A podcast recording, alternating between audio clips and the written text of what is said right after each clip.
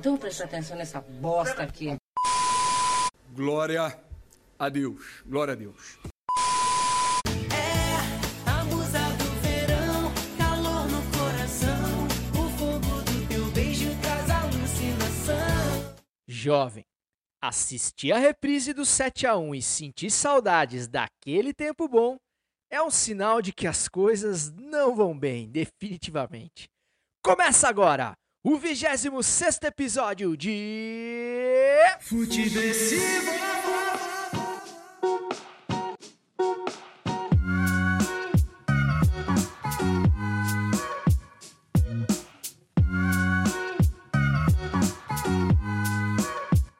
Seja muito bem-vinda, seja muito bem-vindo. Eu sou César Cartoon e esse é o Futeversivo número 26, que chega com toda a, a alegria é mole.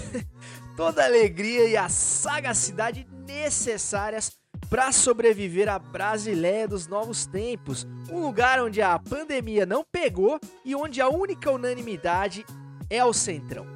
Lembrando que você pode e você deve, por que não, falar com este programa, com esse podcast, através do e-mail oficial do Futiversivo, futiversivo.gmail.com para dilemas existenciais profundos, o textão, para soltar o textão que está aí preso em você e quem sabe ele possa ser publicado aqui no Futiversivo. Tanta coisa é, muito mais grave foi publicada aí ultimamente, né? Por que não um textão desabafo seu ali no, no e-mail do Futiversivo? Faça isso, ou então de maneira mais direta e mais intimista, através ali do meu direct no Instagram, no arroba César Cartoon, Cartoon com U e M de Maria no final, sempre lembrando assim, a brasileira. É, o programa de hoje está sendo gravado em 29 do 5, 29 de maio de 2020, dia em que completamos 807 dias da morte da Marielle Franco e do Anderson, e na semana também que um homem negro foi morto, asfixiado, não pela falta de respiradores, por conta do corona, mas sim vítima de um outro vírus, um vírus, um vírus muito mais letal e difícil de baixar a curva, quase impossível, que é o vírus do racismo. Fala, é claro, do George Floyd, que foi morto essa semana por um policial americano branco no estado de Minneapolis, nos Estados Unidos. Mostrando, claro, o nosso total alinhamento com, com o jeitinho americano de se fazer justiça, de promover a igualdade entre os povos. É, a única diferença é que lá a nota de repúdio é um pouco mais quente que aqui no Brasil, digamos assim, e eu quero é mais é que esses racistas queimem no fogo da intolerância. E no programa de hoje vamos reabrir as feridas, as doces feridas do 7 a 1 que será reexibido no próximo domingo pela Sport TV. É, na faixa especial da Sport TV, que são arranhões, né? Vamos combinar se comparados à catástrofe que ocorre no país, enquanto nós somos obrigados a discutir naquela espécie de escolinha do professor Raimundo é, parlamentar quem são os pais do meme né, na Câmara dos Deputados e com razão, né? Uma discussão que infelizmente se tornou importante e fundamental para a gente entender como é que a gente foi parar nesse abismo, se jogar nesse abismo que a gente não para de cair, né? Esse poço que a gente cava, cava, cava e não vê o fundo. É, além disso, tem o Pitadinha Histórica relembrando as vitórias dos azarões africanos, aqueles negros maravilhosos né, em aberturas do, de Copa do Mundo, cara. Uma lembrança muito legal e muito, muito uma sacada muito boa, como sempre, do Cláudio Campos, o amante do pretérito, o nosso filhote de PVC, que é um golaço por episódio. E tem também o Quem Indica hoje com os caras do Cachorro de Feira. Podcast necessário para você entender aí a dor e a delícia de ser um jovem de periferia na cidade de São Paulo mas que com certeza vale para todas as quebradas do Brasil. Você pode se transportar para qualquer periferia do Brasil com os exemplos dessa rapaziada e a gente vai falar disso hoje no Quem Indica. E claro, tem o gol da Alemanha, falando em 7 a 1 que hoje poderia falar das visitas íntimas da Polícia Federal, poderia falar da ameaça aberta da Bozo Family de romper com os demais poderes, né? Ou seja, uma ameaça aberta e descarada de de um novo golpe no Brasil, sem, sem medo agora de, de, de, de meias palavras, de metáforas, os caras realmente abriram o jogo. É, só não entende quem não quer, né? Da CPMI, das, da, da CPMI, das fake news que tá rolando nesse momento, enquanto eu tô gravando esse episódio, inclusive, que, é, que tá deliciosamente constrangedora de ver. É, ou então, quem sabe aí do Trump, que acaba de romper oficialmente com a OMS, né? Já rompeu faz tempo, mas enfim, a gente agora só resta esperar quantas horas que vai que vai demorar pro pela saco do Bolsonaro fazer a mesma coisa aqui no Brasil. Mas eu vou levar o, o gol da Alemanha para um tema mais futebolístico, mais filosófico, digamos assim. E vou falar do ser apolítico no Brasil, que é o jogador de futebol, depois de declarações aí de cientistas políticos da bola na semana passada. Então vamos tentar ficar no futebol. Levantou pra boca do gol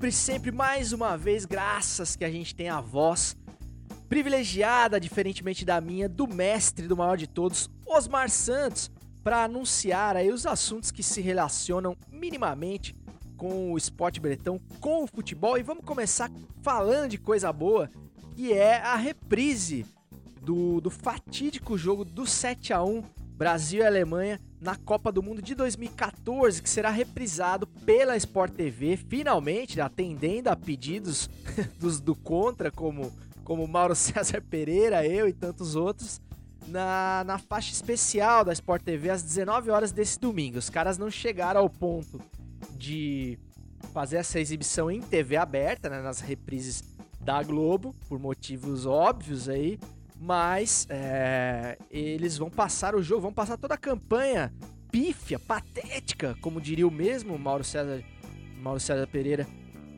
na, da Copa de 2014 até chegar na, na- no fatídico 8 de julho de 2014, onde se concretizou aí realmente o, o fim, né, a- o enterro do futebol brasileiro como a gente conhece, né? Trazendo um pouquinho do contexto da época para refrescar a nossa judiada memória, é, a gente lembra de um tempo de, em que a polarização já se acirrava, né? A gente vivia um movimento dos que estavam dentro do estádio com as camisas oficiais caríssimas da seleção brasileira.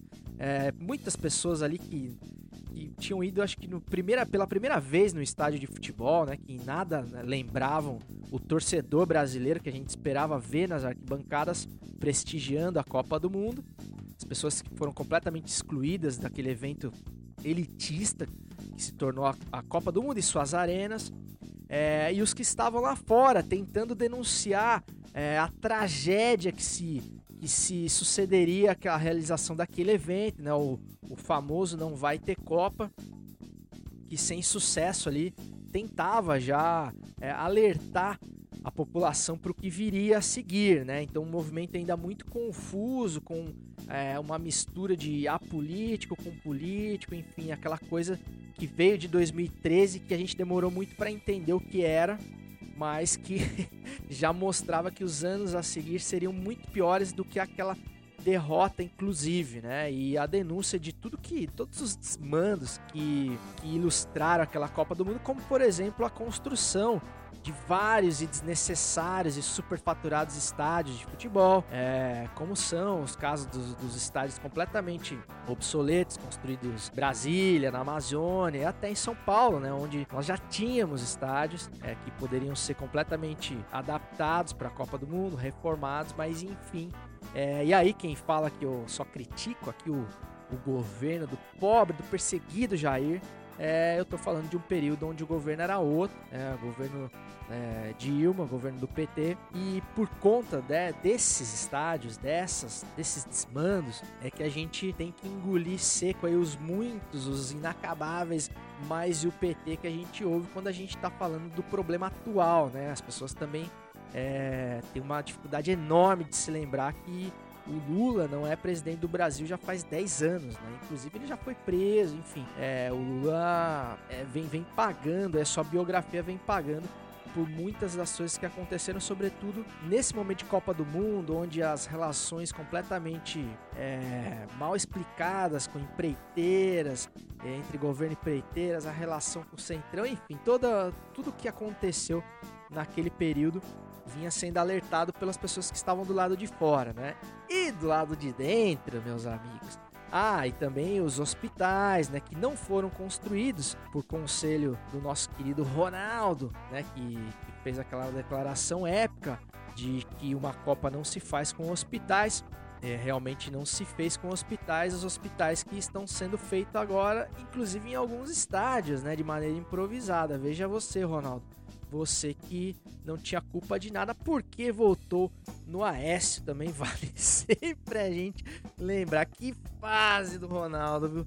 É, mas enfim, falando do jogo, do desastre que ocorreu dentro das quatro linhas, é, aquele jogo realmente é, é uma obra, né, cara? É uma, é uma metáfora perfeita, é, é realmente a síntese, a materializa materialização perfeita do que esse país virou e do que nós conseguimos produzir. A gente teve um domínio completo e irrestrito da Alemanha durante todos os 90 minutos.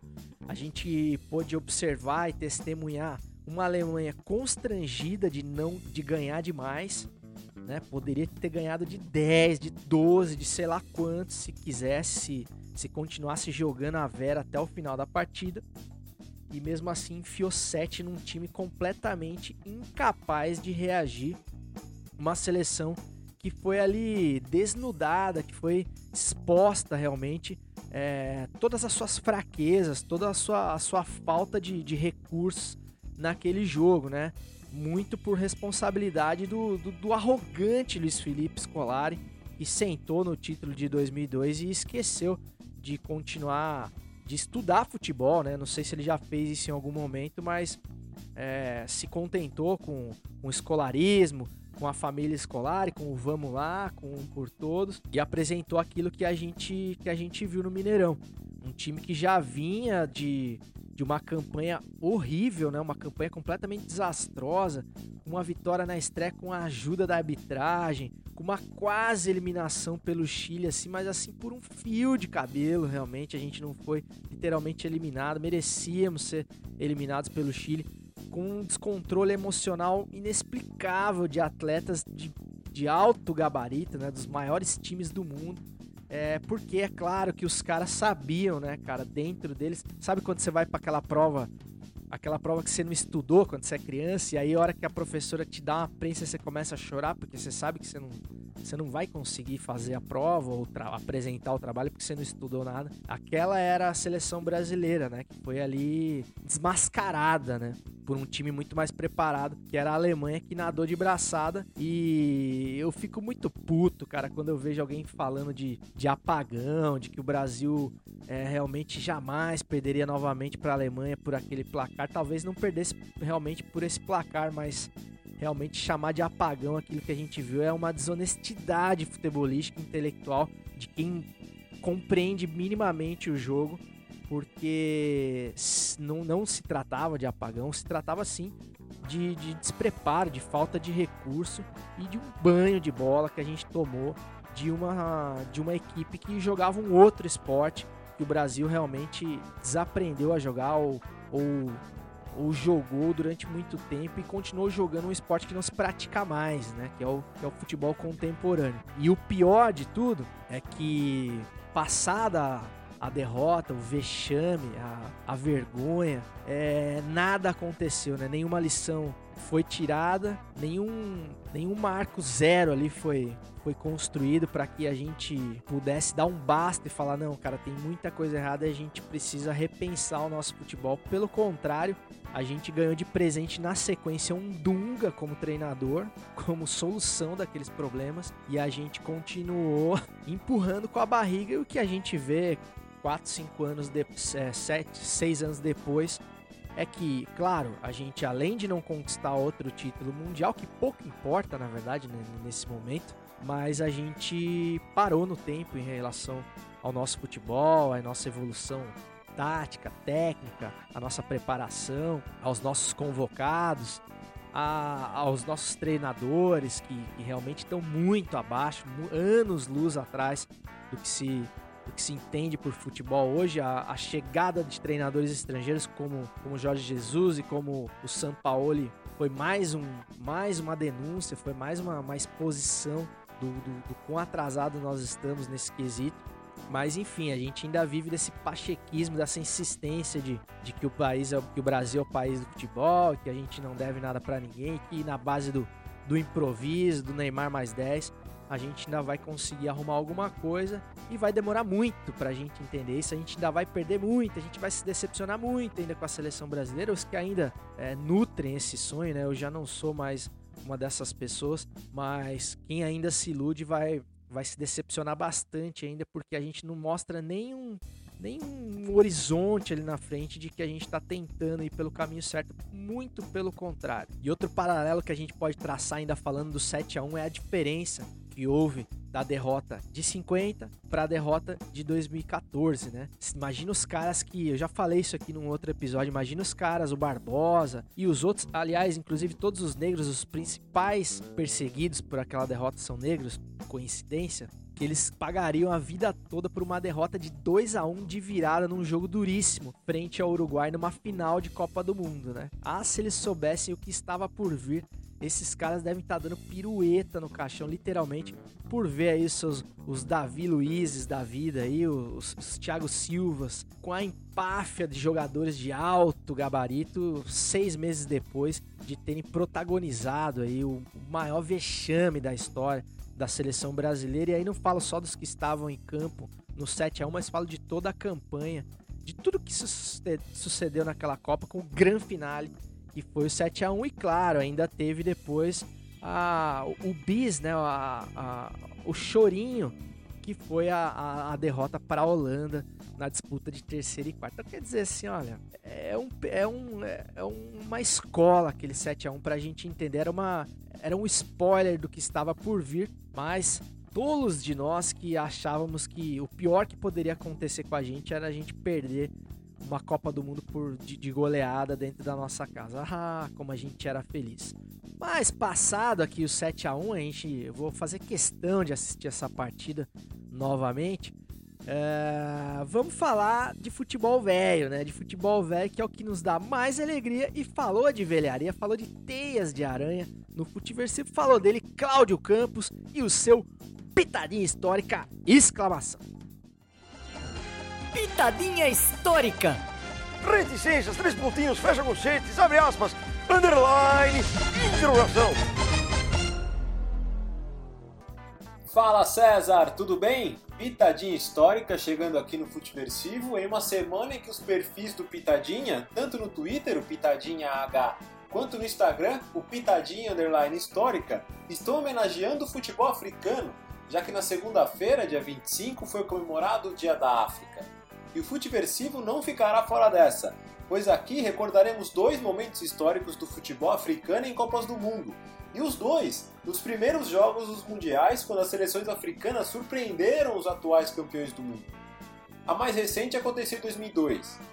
A França, atual campeã do mundo, chegou como favorita à Copa e fez sua estreia contra a Senegal, que jogava sua primeira partida da- em Copas do Mundo e perdeu por 1 a 0, gol de Bouba Diop. E o Senegal ainda iria mais longe, o Senegal chegaria até as quartas, sendo eliminada só pela Turquia. Mas a melhor recordação que temos desses primeiros jogos envolvendo seleções africanas, ele é um pouquinho mais antigo e também muito mais histórico. Dia 8 de junho de 1990, estádio San Siro em Milão. Primeiro jogo da Copa do Mundo, Argentina de Maradona e Canidia enfrenta a seleção de Camarões e essa história muitos de vocês já sabem. Os hermanos menosprezaram seu adversário e quando acordaram para o jogo já era tarde. Vitória camaronesa em um dos jogos mais surpreendentes da história dos mundiais. Contada a história, eu me despeço de vocês com o gol marcado por Oman Biik, numa falha gigantesca do goleiro Nery Pumpido e na voz da lenda Galvão Bueno. Um abraço a todos, lembrando, se possível, fiquem em casa e até semana que vem. Vem bola na área da Argentina. Só agora a alteração. Camarões já não ataca com tantos jogadores, apenas dois aguardando o cruzamento. Lewis subiu! É gol! Gol!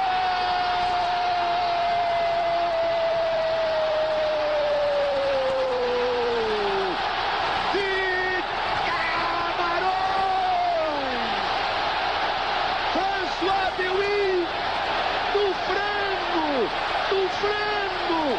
Do frango para entrar para a história do futebol argentino! Olha o Pumpido! A cabeçada foi fraca! Pro chão mais fraca! No meio do gol! Por outro ângulo para você curtir! François Dewey! O Pumpido, que frango! Ficou com as penas do frango na mão! Um para Camarões, zero para Argentina. Além de Pelé, um frango para entrar para a história. Até agora ele está tentando se livrar das penas do frango. Grande Cláudio Campos, bela lembrança aí dos das zebras africanas em estreias, em, em aberturas de Copa do Mundo. Aliás, o, o Cláudio no podcast Pitadinha Histórica, que você encontra aí nas, nas principais plataformas de podcast do mercado, ele, ele gosta muito desse tema do futebol africano, das seleções africanas, ele sempre fala muito disso, é muito legal, porque a gente conhece muito pouco, né? Eu falo falando de mim, por exemplo, sobre o futebol africano, as entranhas do futebol africano, esses negros maravilhosos, como diria Luiz Roberto. Mas o Claudião dedica ali boa parte do conteúdo a, a essa parte do futebol mais esquecida, digamos assim, pelo, pelo lado ocidental da força. E falando ali da- da- das lembranças que o Claudião trouxe, eu acabo lembrando mais da, da, da abertura da Copa de 90 do que da de 2002. Né? A Copa de 90 foi a primeira Copa que eu assisti lucidamente, né? foi a primeira e última grande decepção com seleção brasileira. Depois do meio do ano de 90, eu descobri o corintianismo, o futebol de clubes e a minha relação com a seleção brasileira jamais foi a mesma. Mas aquela Copa eu vivi intensamente como um jovem mancebo no auge dos seus oito anos de idade e eu sofri, torci, fiz bandeirinha, fiz desenho na escola e vivi intensamente a Copa de 90. Então lembro com uma grande riqueza de detalhes, inclusive dos jogos não da seleção brasileira, né? E essa abertura da Copa da Copa de 90, inclusive até falava com o Cláudio essa semana que eu achava que era a estreia do Tirateima, né? Do, do famoso Tirateima, que era até então a, a maior revolução tecnológica, que era um, um, sei lá, um protótipo de VAR ali, mas na real era uma animação tosca de quase um Lego animado ali que não, não, não dizia muita coisa. É, e a minha primeira lembrança era da Copa de 90, mas o Claudio me corrigiu falando que o Tiratema é de 86. Mas naquele jogo específico, Argentina e Camarões, Camarões era uma seleção completamente desconhecida. Se não me engano, era a primeira Copa de Camarões, não tenho certeza. Mas é, é, Camarões para mim era, era uma completa novidade ali para todos nós, desconhecida do grande público. E a Argentina era a grande Argentina de, de Canide e Maradona, atual campeã do mundo, toda a moral, com toda a pompa. Maradona no topo do mundo, literalmente no Napoli, toda aquela história. E a derrota ali, a cachapante, na, uma zebra completa na estreia para Camarões. Essa narração do Galvão Bueno, praticamente fazendo um bullying sobre o, o goleiro Pumpido. Ele não cansa de falar que frango, que frango. Pega as penas do frango. O Galvão ali foi cruel nas suas colocações, não perdoou o Pumpido, mas foi um frangaço mesmo, cara. Veja as imagens aí, procure aí no seu YouTube mais próximo. E depois, cara, aquela Copa realmente o, o Pumpido ele tava num inferno astral, porque no jogo seguinte, se eu não me engano, ou no terceiro jogo da primeira fase, ele quebra a perna, literalmente, um jogo e dá lugar ao Goicoechea, cara, que faria história naquela Copa, o goleiro reserva da Argentina, um goleiro mediano, nada demais, mas embaixo das traves, pegando o pênalti, realmente um dos maiores da história, sem dúvida. E eu arrisco a dizer aqui que ele foi mais importante para a campanha da Argentina naquela Copa do que o próprio Maradona, porque é, a Argentina passou nas quartas e na semi, é, depois de eliminar o Brasil com o gol do Canidia, que a gente todo mundo lembra, é, nos pênaltis, cara, e com atuações fantásticas do Goicoechea, que pegou pênaltis em todas as decisões. É, frente à Itália, pegou dois pênaltis, só não pegou o principal deles e o pênalti final na final contra a Alemanha, que foi um pênalti muito bem batido, bem no cantinho, pênalti duvidoso, Mandrake, mas que foi o único que ele não conseguiu pegar e acabou dando o título para a Alemanha. A Alemanha é tricampeã naquela ocasião. O Goicoechea, inclusive, foi o único cara que seguiu de fato os conselhos de Galvão Bueno, que sempre clama em qualquer decisão de pênaltis que ele narra pro goleiro ficar no meio do gol e esperar para pegar os pênaltis mal batidos. E o Goicoechea seguiu a risca e pegou muitos pênaltis mal batidos naquela Copa. É, então realmente uma lembrança muito da hora aí do Goicoechea e aquela Copa também, falando, voltando a Camarões, é, trouxe a, a Camarões foi a sensação daquela Copa, né? Quem não se lembra do jogo de Camarões contra a Colômbia, Camarões que eliminou a Colômbia naquelas lambanças do René Guita ali com os gols do Roger Milá, que viria a ser um cara que jogou, se não me engano, o atleta mais velho a ter disputado uma Copa do Mundo depois em 94. O Roger Milá lá com 70 anos jogando a Copa de 94. E em 90 ele foi a estrela daquele time, eliminando a Colômbia e depois, se não me engano, a, a, Camarões caiu frente à Inglaterra nas quartas de final. Então chegou muito longe a seleção de Camarões, que era considerada uma completa coadjuvante e a arrancada dessa campanha histórica começou nesse jogo de abertura contra a atual campeã Argentina.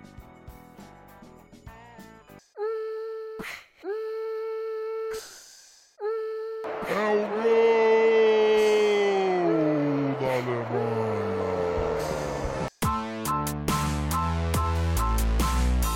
Após divulgação de vídeos, Alexandre Pato sai em defesa de Jair Bolsonaro.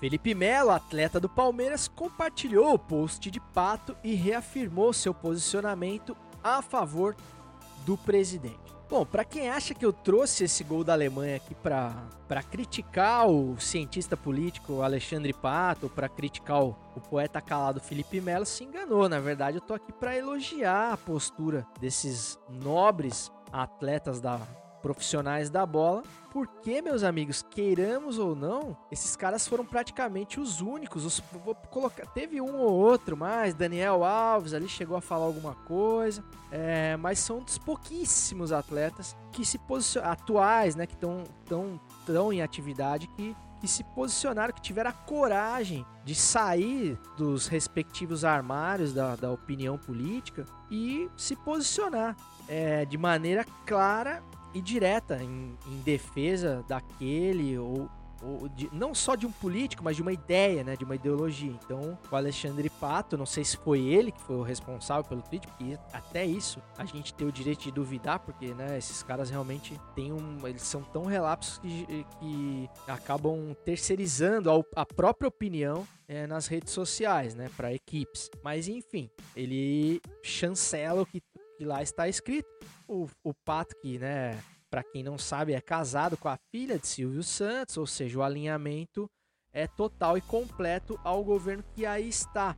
E ele não fez questão de esconder isso. Eu vou até ler o, na íntegra aqui o, os tweets de Alexandre Pato, onde ele diz aqui: é, Brasil acima de tudo, Deus acima de todos, é uma reflexão aí profunda e depois ele diz aqui: primeiro Deus acima de tudo. Quanta maldade, como é difícil ver a situação que passamos e o Brasil em si. Torço pelo Brasil melhorar e crescer cada vez mais e ser um exemplo de país a ser seguido. Tô corrigindo aqui porque tá errado o texto dele, tá? Então vou apoiar o PR sim, né, que é a, a nova é, abreviatura de, de presidente para que ele possa fazer um Brasil melhor. Será que ele acredita mesmo nisso, cara? Putz, isso é que me, que me intriga. porque ele está no comando hoje, mas também às vezes não concordar com algumas coisas. É, deduz aqui que ele disse que às vezes ele pode até não concordar com alguma coisa, mas que ele torce para um Brasil melhor. Então, viva meu país, Deus proteja e ilumine cada um de nós. E o Filipão Melo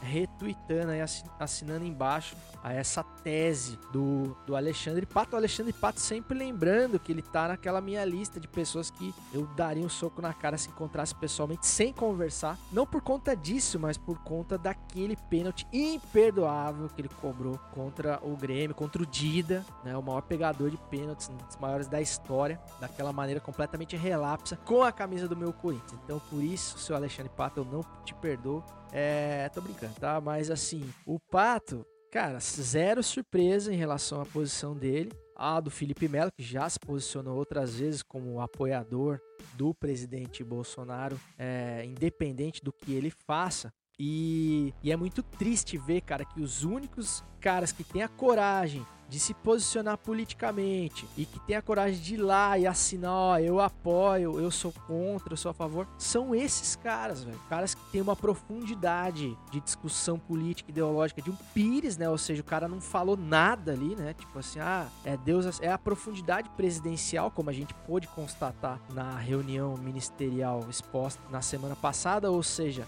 é um zero de, de análise, de reflexão, de, sabe, de aprofundamento no tema, mas ele vai lá e dá a cara para bater, né? É, com, com o risco de, de, é, de, de perder seguidores, de, de, de acumular haters, enfim, de ser atacado, mas o cara foi lá e pôs a cara dele.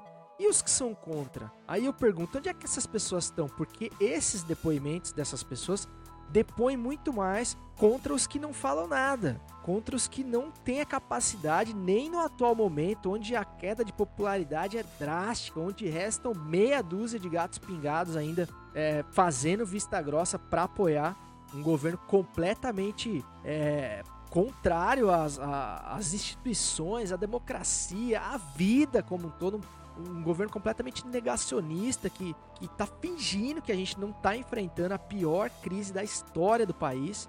É, mesmo assim, cara, os caras não têm coragem de chegar e, e meter a boca, cara, de usar o tamanho que eles têm, o holofote que eles têm para tentar influenciar as pessoas que gostam deles e, sobretudo, no assunto futebol. O assunto volta futebol, volta do futebol que tá em pauta agora.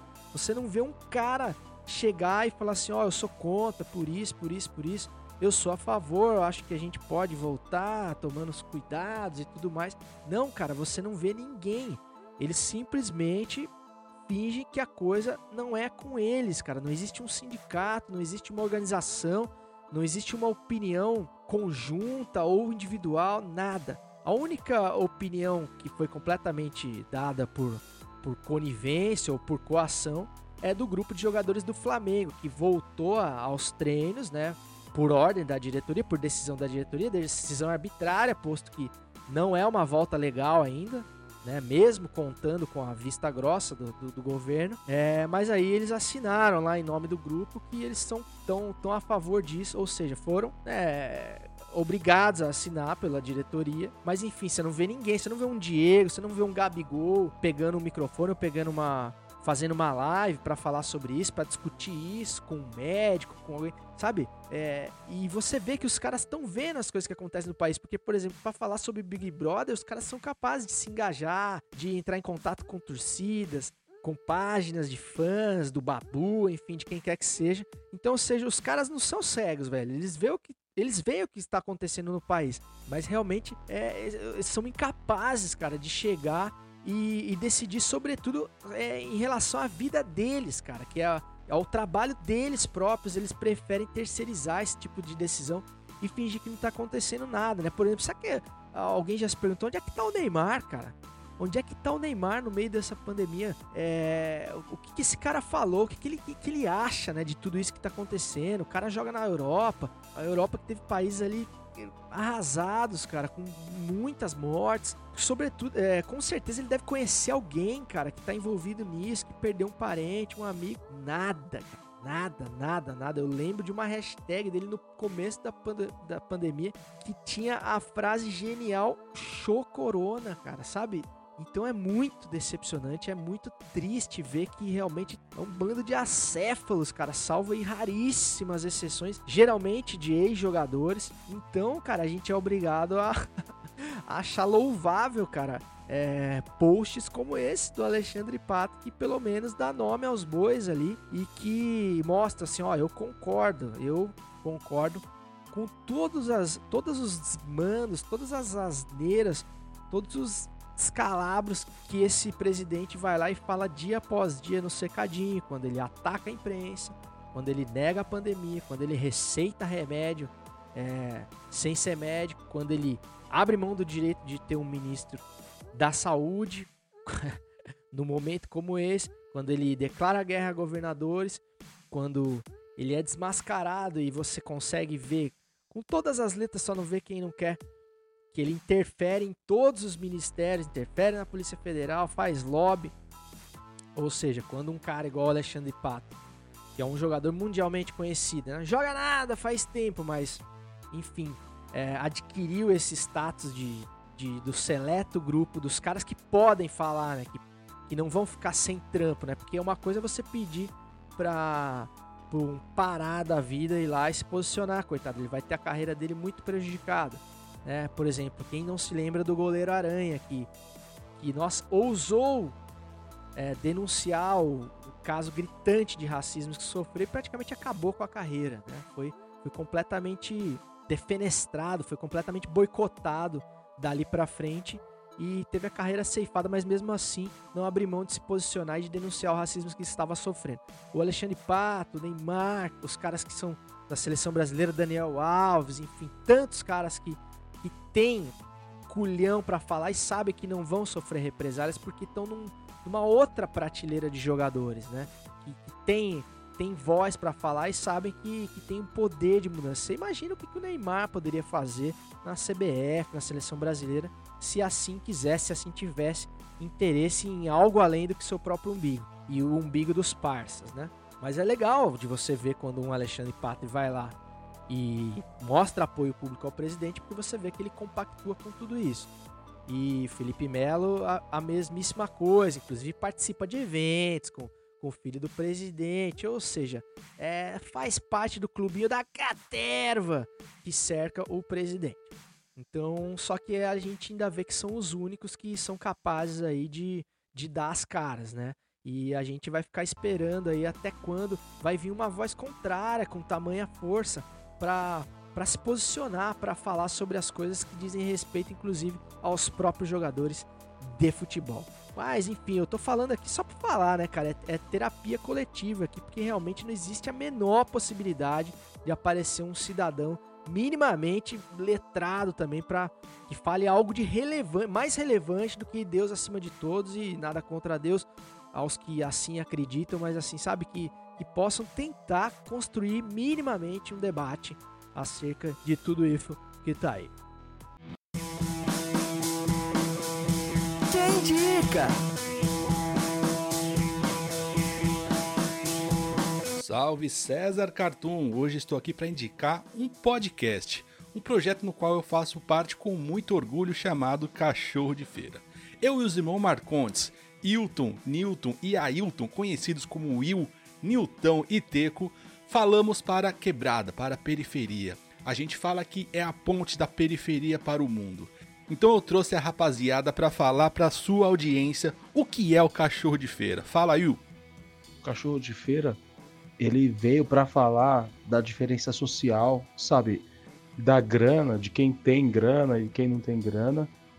Tipo, que tá exposto para todo mundo ver, mas ninguém fala, entendeu? Tipo assim, o quanto é diferente quem nasceu na Moca ou no Brooklyn para quem nasceu em Itaquera ou na cidade de Tiradentes. A gente fala disso abertamente, a gente não tem vergonha de falar. Tem diferença sim.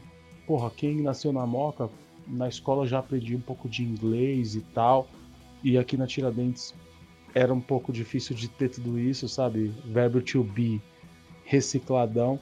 A gente expõe isso de uma forma muito bacana para quem quiser ouvir, e a gente não, não julga ninguém, entendeu? A gente sabe que existe a diferença. A gente sabe que a gente é negro e tem uma puta distância para quem é branco, mas a gente se iguala, tipo, a gente não se importa com isso, a gente só quer tirar nossa onda, a gente só quer tomar nossa cerveja, fazer nosso pagode e ser igual a todo mundo. Mas que há a diferença há. Então o cachorro de feira ele vem para fazer essa fusão, para trazer quem tá lá do outro lado para cá, pode encostar sem medo, tipo quem tá aqui chegar até lá, entendeu? É mais ou menos isso, cachorro de feira no ar, fazendo a fusão. Teco na voz. Fala aí, Tecão.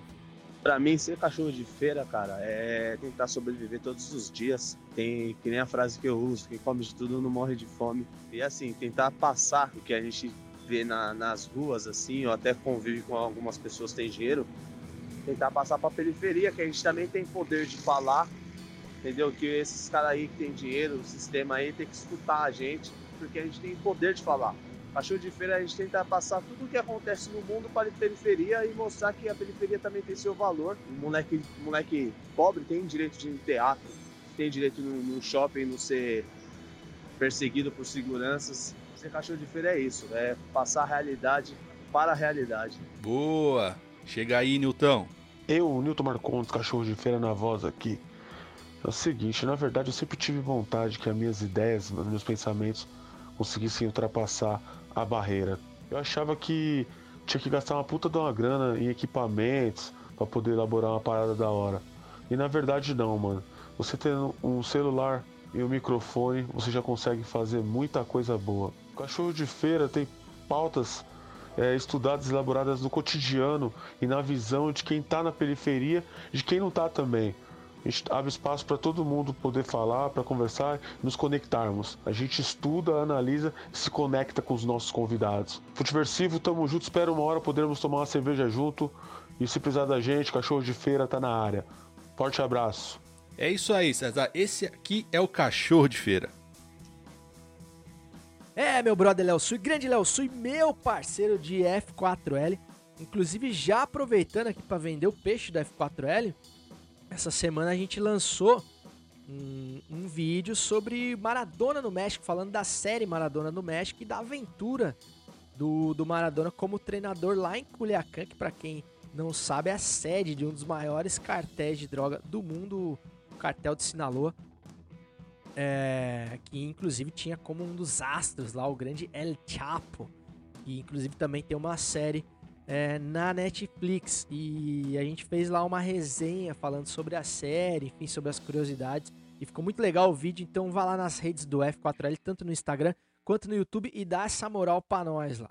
Mas hoje vamos falar do Cachorro de Feira. Cachorro de Feira também é um projeto do Léo Sul, junto com seus parceiros Hilton Marcondes e Newton Marcondes, os, o Marcondes, os irmãos, é, que, que falam, cara, da, da vida do cachorro de feira. Cachorro de feira é uma metáfora pro cara que, que mora na periferia, como eles mesmo dizem, quem, quem come de tudo não passa fome. Então eu tive a, a honra de participar já de um episódio do Cachorro de Feira, fui muito bem recebido e a gente trocou uma ideia muito legal. E nunca escondi aqui a minha admiração pelo trampo e pela pessoa do Léo Sui, né? O Léo Sui é um cara que já tem uma longa estrada aí no YouTube, no, nas mídias digitais, aí um cara que tem acesso a gente muito grande, é, tem a, conta com a amizade de pessoas muito influentes dentro desse meio do YouTube aí. Mas quando ele foi fazer o podcast dele, ele seguiu os conselhos de Mano Brown, diferentemente do PT, e voltou para a base, né? Ou seja, ele, ele, ele foi atrás dos amigos de infância, da rapaziada da quebrada, inclusive para para mostrar um novo horizonte, novas possibilidades para os brothers que estavam, de certa forma, achando que a vida era aquilo ali mesmo, é aquele trampo que eu não gosto de fazer, é aquela rotina de busão, metrô, condução, vai, trampa para fazer a grana do boleto e volta para casa e é isso aí mesmo, cara. Fim de semana fazer um churrasquinho deu. Não, ele mostrou que essas pessoas não só teriam voz, como elas poderiam ser uma voz das periferias, não só de São Paulo, como de qualquer periferia. E o projeto dos caras está dando muito certo. E eles de fato viraram essa voz, né? Eles, é, o Wilton e o Newton, eles são ali da cidade de Tiradentes, cara, uma, uma zona leste de São Paulo. inclusive é um dos bairros mais, mas das regiões mais afetadas pelo coronavírus, e eles trazem relatos puros ali de quem vive a, a pandemia sem opções de home office, sem opção de não pegar transporte público. E então a gente tem essa leitura de quem vive a parada na pele, né, cara? Diferente dessa minha visão aqui, por exemplo, que mora aqui no, no Sul Maravilha, classe média, que posso fazer escolhas bem melhores e, e criticar tudo que está acontecendo de uma posição muito privilegiada e diferentemente deles, né, cara? Então, é, são caras que, pô, o cara já não aguenta mais ligar a TV e ver tudo que ele não, não poderia fazer, mas que ele tem que fazer dia após dia. Enfim, eles trazem dilemas ali muito legais. Os caras são engraçados pra caramba, são gente boa demais, assim. Então é um podcast que toda sexta-feira eu ouço porque eu acho muito legal. E eu acho que você deve ouvir também. Você que mora numa região periférica de qualquer cidade do Brasil, eu tenho certeza que vai se identificar porque as tretas são as mesmas, né? E eles é, conversam às vezes sobre problemas bem complexos ali e inclusive admitindo muitas vezes a falta até de preparo para falar sobre determinados temas é, e admitindo o, o que todo grande sábio deve admitir que nada sabe, né? Que pouco sabe, que poderia saber mais sobre determinado assunto. Então eles vão ali conversando e muitas vezes eles vão aprendendo sobre, refletindo, mudando de ideia dentro do próprio episódio. Isso eu acho uma das coisas mais legais. Eles falam várias coisas ali que eu discordo, por exemplo, mas você vê que eles eh, eles sempre estão abertos a fazer uma reflexão, né? O Léo, que é ali o moderador, é o, é o âncora do podcast, vai sempre joga um contraponto ali, olha, mas peraí, mas você não acha que pode ser assim, que pode ser assado, papapá, papapá.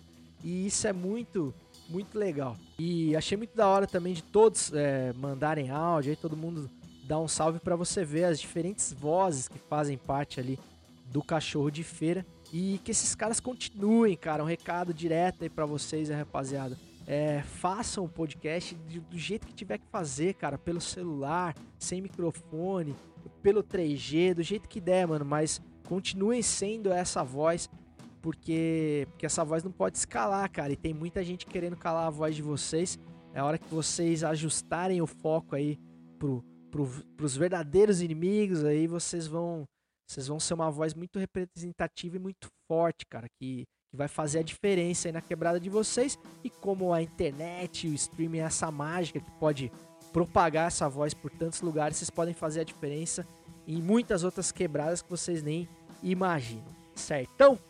Ah, já deixo aqui o meu alto convite aqui para o Nilton, que quando eu for passando para a próxima vez, espero que não demore tanto, a gente vai assar uma aí na laje de quem quer que seja na cidade de Tiradentes. Faço questão da gente fazer esse rolê aí. E eu quero conhecer a cidade de Tiradentes que ainda não, não conheço.